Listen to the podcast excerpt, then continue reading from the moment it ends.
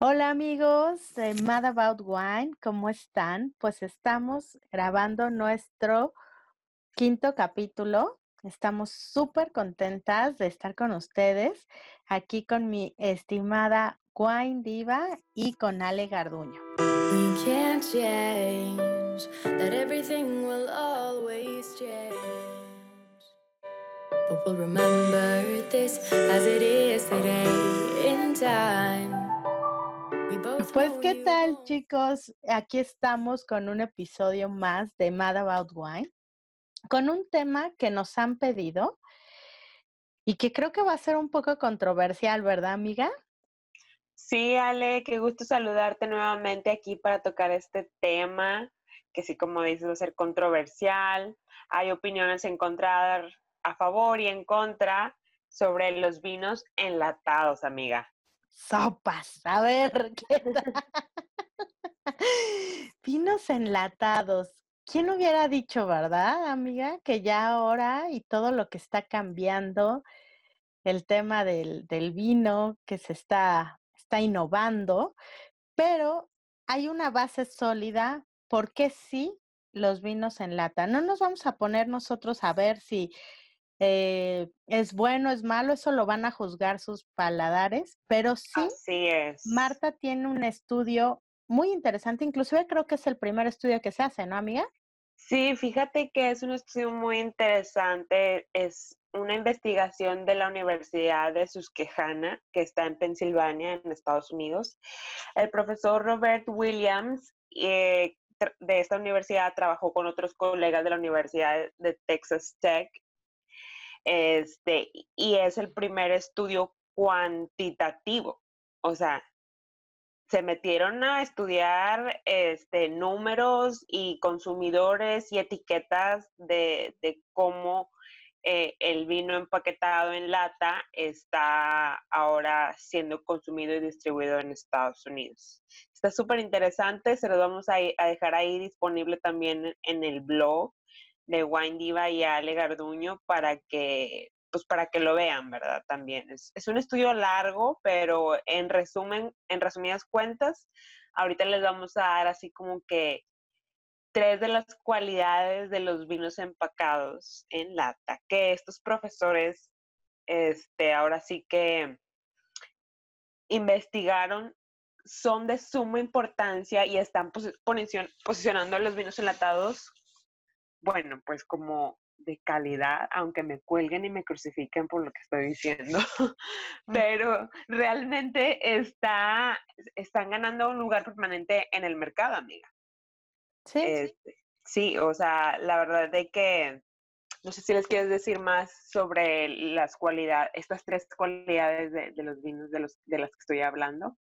Bueno, pues miren, la verdad es que a mí me parece impre- interesante, impresionante, porque yo no he probado hasta ahorita un vino en lata, lo cual lo he estado buscando acá en, en donde yo vivo, bueno, en México, pero eh, me parece muy lógico y ya haciendo un, un estudio con bases, pues ya científicas, digamos, y, y pri- lo primero que podemos ver es que primero se reduce el, es sustentable, ¿no? Esta parte.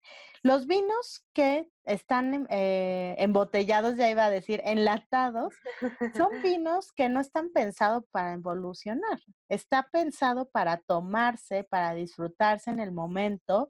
Está también pensado en la parte de esa movilidad, digamos, de llevarlo a donde tú quieras.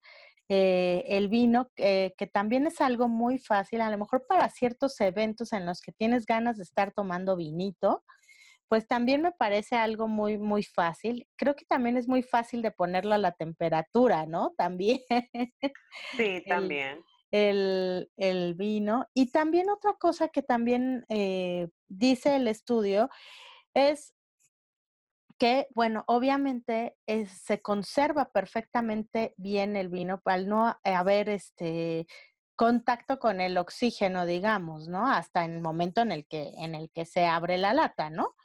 Claro. Entonces es algo muy interesante también para quién va dirigido. Pensaríamos que es a lo mejor para los jóvenes, nada más, nuevos eh, tomadores de vino, pero la verdad es que no. O sea, él pone un video de su hermana, ¿no? Donde está disfrutando de un concierto y en un, en un yate, digamos. Entonces, van dirigido a todas las clases sociales, a chicos y grandes, simple y sencillamente por el placer de tomar vino. Sí, amiga, definitivamente la conveniencia, la portabilidad que ofrece un vino en lata, o sea, yo te lo digo como, por ejemplo, cuando voy de, a escalar, pues hacia montañas, créeme que soy de las que solía llevarse las, las botellas de las botellas de champaña cargándola en la mochila este mientras escalaba pues la verdad es de que pues, pues este sí bastante pesadita y luego abrirla ya y luego no hay vasos para la champaña cómo te lo tomas y esto y el otro no desde que desde que hay vinos en lata este pues decidimos darle una oportunidad y la verdad que genial, o sea, cada quien se lleva su lata, no andas cargando de más, este, mucho, tienes mucho más movilidad y la verdad que la conveniencia aquí sí es súper importante. Y también la sostenibilidad, o sea, este, es una latita que pues se puede reciclar, eh, no tiene, no le hace tanto daño al, ambiente, ¿verdad? Ahora sí que se, se reduce esa huella eh, que a lo mejor crean, o sea, que se puede quedar mucha, mucha basura por eso. Entonces, definitivamente las latas ayudan ayudan en este aspecto porque pues son reciclables. Y la calidad, pues sí, definitivamente, o sea, tomas un vino, yo cuando yo quedé muy, quedé sorprendida, eh, afortunadamente tuve la oportunidad de colaborar con varias, este, eh, empresas y viñedos que ya están haciendo este vino en lata y y al probarlo, la calidad del vino, o sea, me sorprendió. Yo estaba muy escéptica y la verdad es que me sorprendió mucho la calidad. Claro, o sea, es un vino joven, ¿verdad? No te vas a, no vas a tener una lata que tiene cinco años y te la vas a tomar, ¿verdad? Pues no.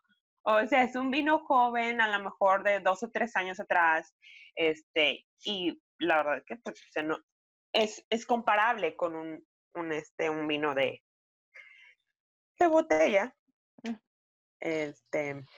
Y aparte es algo interesante que también va ligado, yo creo, amiga, con lo que les hablábamos eh, eh, hace, pues, un episodio, ¿no? De, del branding del vino, ¿no? También que veo que las latas que tienen y Estados Unidos está como a la vanguardia con esto, ¿eh? Muy cañón. Este, todas las, eh, las etiquetas, digamos, que llevan la lata. Qué, qué interesantes todos los diseños que tienen, lo cual hace que también pues sea muy atractivo visualmente, ¿no? Claro. Sí, hay muchos, hay muchos,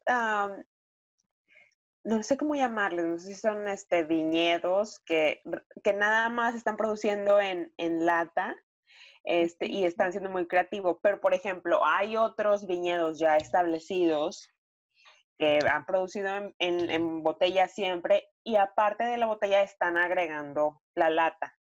Y ahí el diseño es muy parecido a, la etiqueta que tienen en la botella. O sea, el diseño de la lata es muy parecido a la etiqueta que tienen en la botella.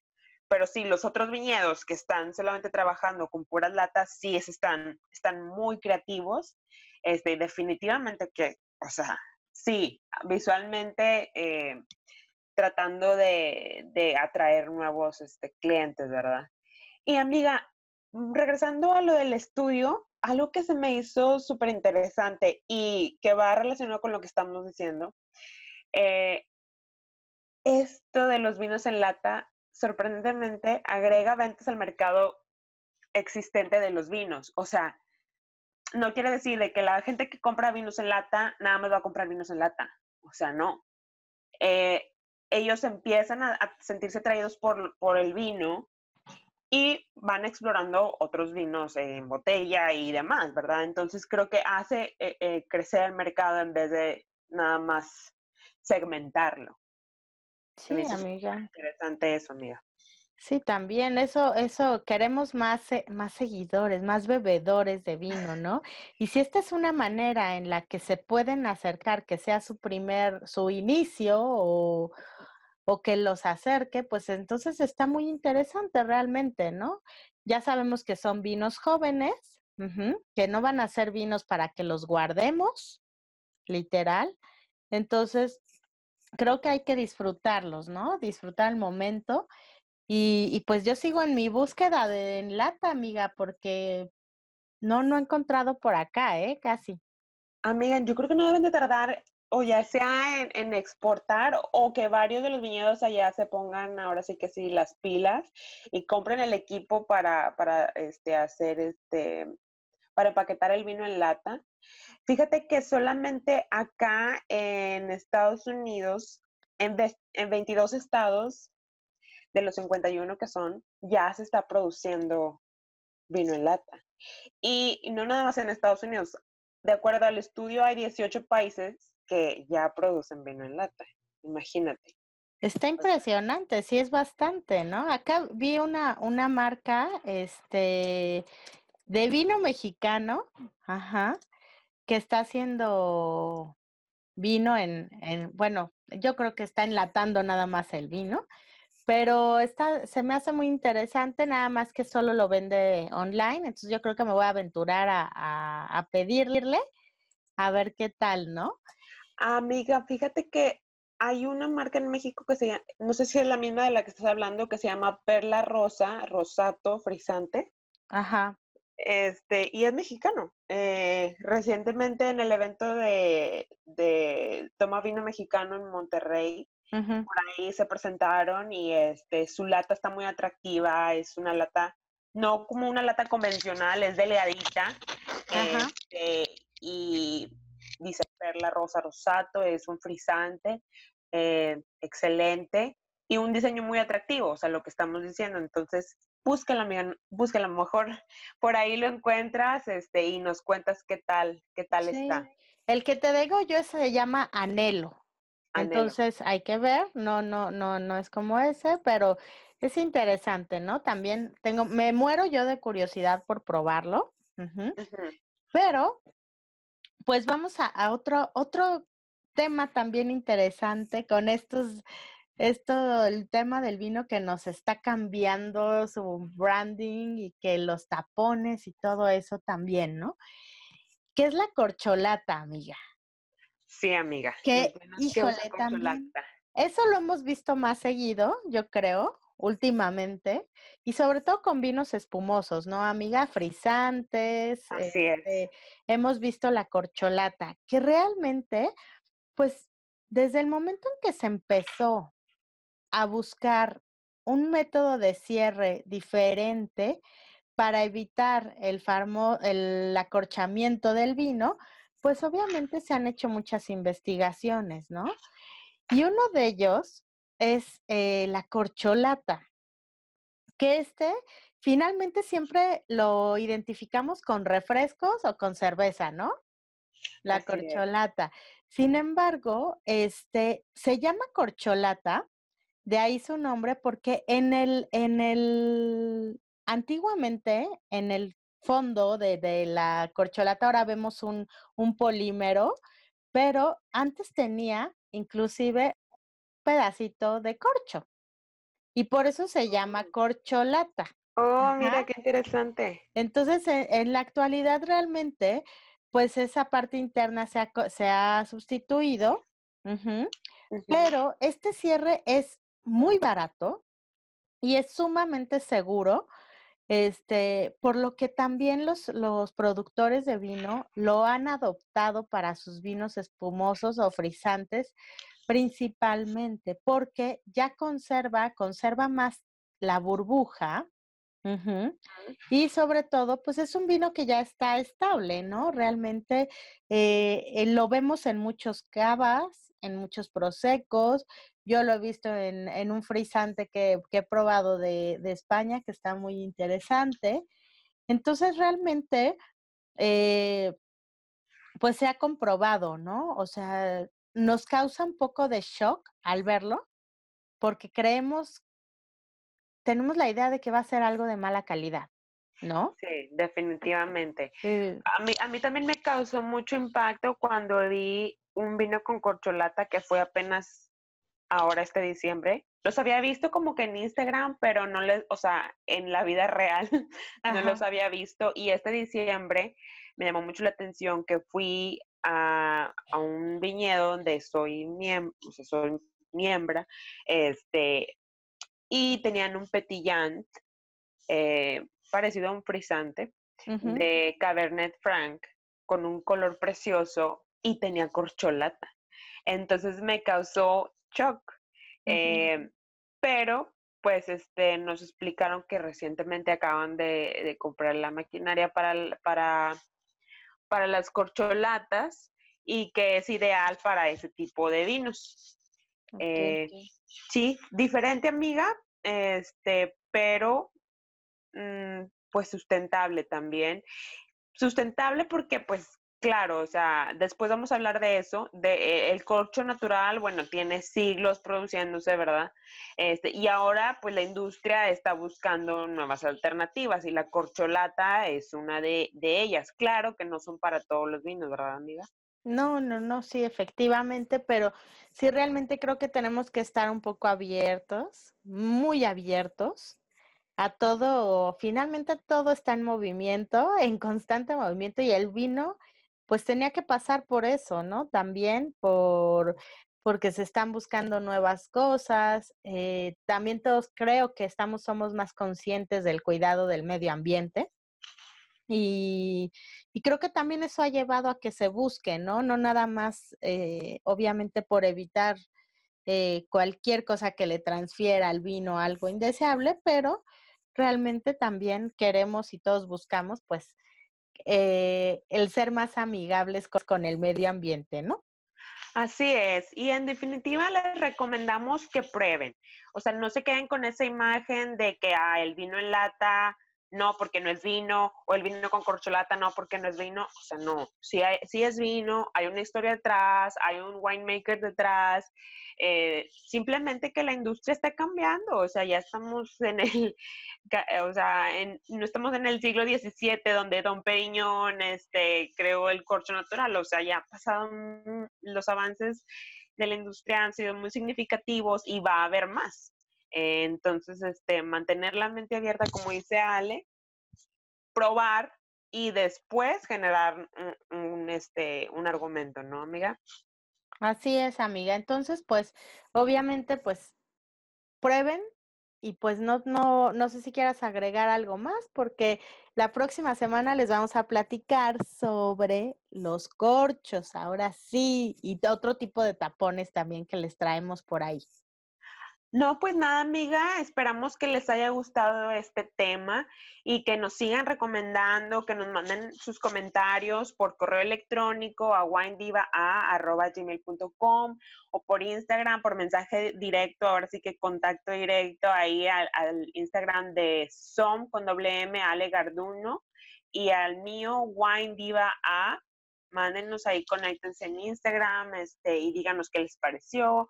Les agradecemos de, ante, de antemano por todos los comentarios que ya hemos recibido eh, y esperamos que, bueno, este, sigamos en contacto ahí, que nos sigan diciendo qué les pareció, qué les gusta, qué no les gusta. Y pues bueno, si los esperamos en el siguiente episodio. Y recuerden que estamos disponibles en anchor.fm ahora también y esperemos que pronto en Spotify. Hasta luego. Bye.